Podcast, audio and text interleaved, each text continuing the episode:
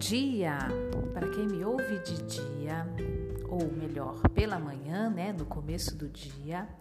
Boa tarde para quem me ouve de tarde, ou seja, no meio do nosso dia.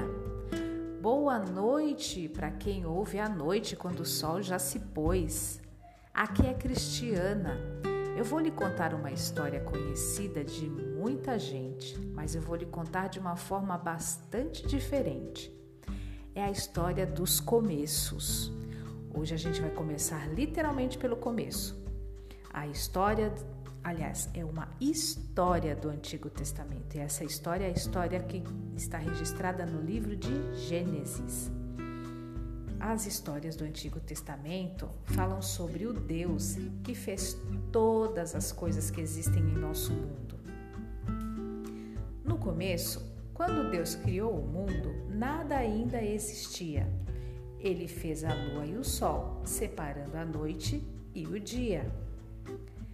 Deus criou o mar, as plantas e os animais. E tudo o que ele fez era bom, bom demais. Deus criou o homem e lhe deu o nome de Adão. O homem deveria cuidar de toda a criação.